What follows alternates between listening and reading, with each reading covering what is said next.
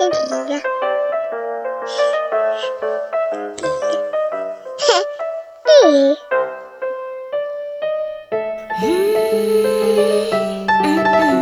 笑点低，栗树科技冷知识。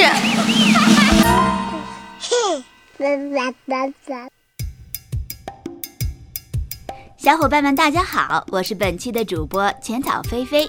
今天我们来谈一谈一个比较奇葩的问题。也许很多小伙伴在吃饱了没事干的时候会想到这个问题，那就是自杀的方式有那么多种，有没有人是自己憋气憋死的呢？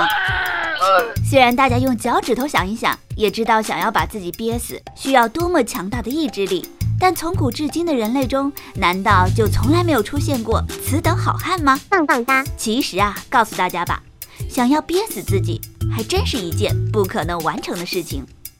对于人类来说，呼吸可以有意识的控制，我们在跑步、游泳时控制气息，还有憋气，靠的都是有意识的控制。然而，人类在睡觉的时候，好像是没法这样有意识的控制呼吸的。那为什么咱们没有一睡觉就憋死呢？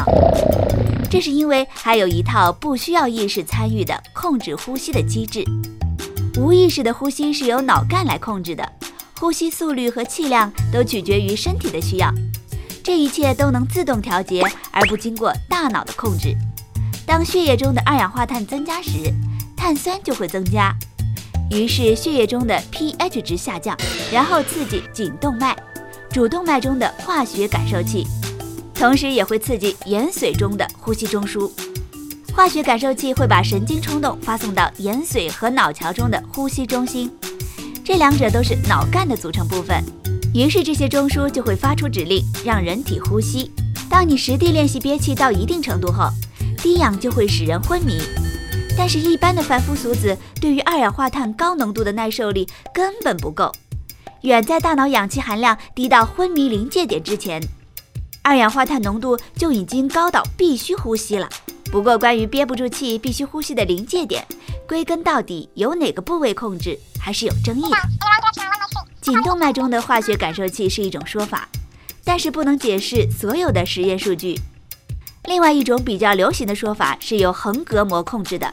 横膈膜从我们生下来开始就必须有节律的抽动，带动肺的扩张来进行呼吸。憋气时，横膈膜处于收缩状态，所以据说可能是横膈膜不能保持这种状态太久，从而发出必须呼吸的指令到脑干，启动呼吸过程。不过，就算真的有好汉，小能卧薪尝胆，大能刮骨疗伤，坚韧指数拔群，成功抵抗固执的横膈膜。成功把自己给憋晕了过去，但当他无意识之后，脑干接手，呼吸还是会回来。几分钟之后，他又将悠悠地苏醒过来。实际上，自由潜水员会特别练习二氧化碳的耐受能力，以提高憋气时间。但很多大神也认为，二氧化碳耐受不宜过度练习，就是因为耐受能力强了，会更多低氧昏迷的危险。在水下低氧昏迷，如果得不到及时救护，就会溺水身亡。所以，我们劝大家还是不要轻易的去尝试哦。所以，用憋气来把自己憋死这种方式，还依旧只是个传说。